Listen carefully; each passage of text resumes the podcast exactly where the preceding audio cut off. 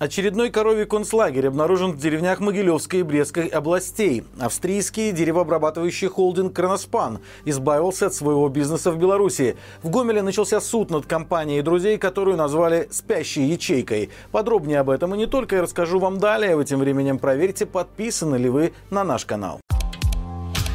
Австрийский деревообрабатывающий холдинг «Кроношпан» избавился от своего бизнеса в Беларуси. Новым владельцем его заводов и логистических центров стал эмиратский фонд «Кауза Foundation», а управление бизнесом передано менеджерам из России. Теперь владельцы заводов «Кроношпан» в Беларуси завершили ребрендинг и переименовали местные юридические лица, которые были связаны с предприятием.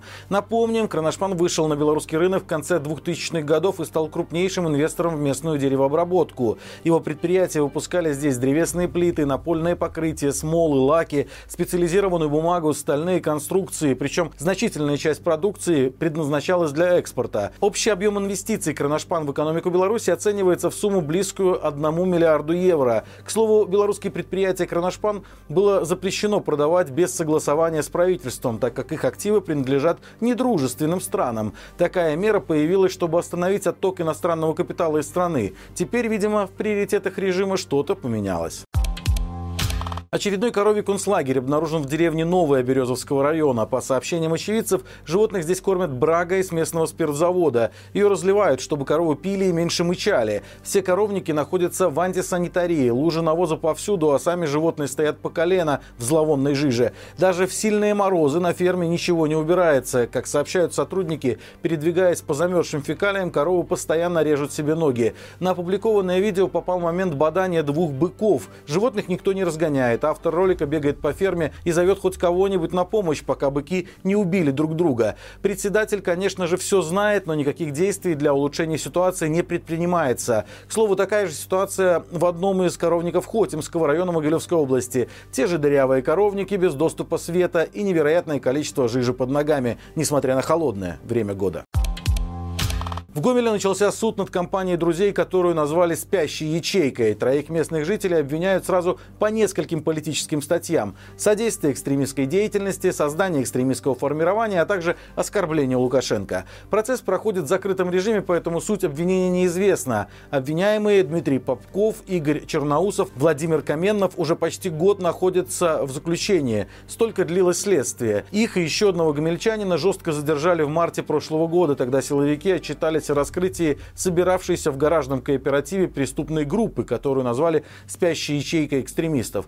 Друзей заставили записать покаянное видео, сказать о том, что они создали чат, где переписывались между собой, а после вторжения России в Украину якобы несколько раз в переписках оскорбили Лукашенко. Также писали неправильные комментарии. Еще одно обвинение. Парни имели внешние связи с белорусскими добровольцами, которые воюют за Киев. Судя по всему, именно это стало поводом для возбуждения уголовного дела по статье «Содействие экстремистской деятельности» области.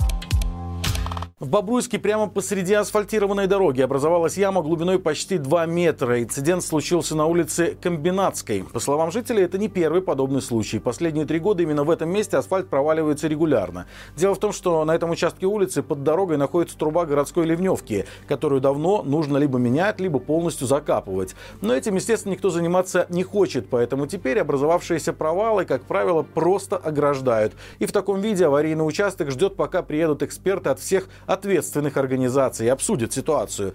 При этом движение не перекрывается, что подвергает опасности и водителей, и пассажиров маршрута, которые ходят по улице. Как сообщает автор видео, в последний раз провал просто засыпали тонны песка, сообщив жителям, что проблема решена. К слову, в этот раз произошло то же самое. Пока готовился материал, бобруйские коммунальники отрапортовали, что ремонт коллектора произведен, а дорожное покрытие восстановлено, правда пока без асфальта. Минтранс принял решение о присоединении авиакомпании «Гродно» к Белаве. Информация о реорганизации акционерных обществ появилась на едином портале финансового рынка. Приказ Минтранса датирован 31 января. Согласно отчету Гродненской авиакомпании, в 2022 году она получила выручку всего 58 тысяч рублей, показав чистый убыток в 100 тысяч. Для сравнения, годом ранее ее выручка составила 864 тысячи рублей при немного меньшем убытке. Причем основным видом деятельности юрлица, приносившим компании и выручку в 2022 году была вовсе не транспортировка, а складирование и хранение. До этого компания специализировалась также на перевозке грузов и химобработке полей. К слову, в прошлом году появилась информация о том, что авиакомпания Гродно распродавала свои самолеты. В частности, в Россию были проданы Ан-32 и сразу три Ан-2. Помимо этого, появилась информация о том, что Белавия запускает прямые рейсы из Гомеля в Санкт-Петербург. Выполняться они будут по вторникам, пятницам и воскресеньям. Первый полет запланирован на 22 марта. Билеты на рейс будут стоить от 49 евро. На площади Восстания в Гомеле демонтировали танк Т-34, который стоял там более 50 лет. Однако в существовании этого мемориального объекта на этом месте точка не поставлена. На самом деле саму площадь собираются реконструировать, а танк отправили на гомельский завод «Литья и Нормали» для ремонта. После проведения работ его вернут обратно, сообщает Гомельский облсполком. Движение на площади Восстания будет закрыто с 15 февраля по 1 июня. Здесь проведут работы по замене участка тепловой сети. В результате реконструкции возле стадиона появится появится сквер с лавочками, уличными торшерами и памятным знаком жертвам геноцида. Площадь вокруг Т-34 выложат тротуарной плиткой, в которую вмонтируют светильники. Возле постамента с танком появятся цветники, некоторые в форме пятиконечных звезд.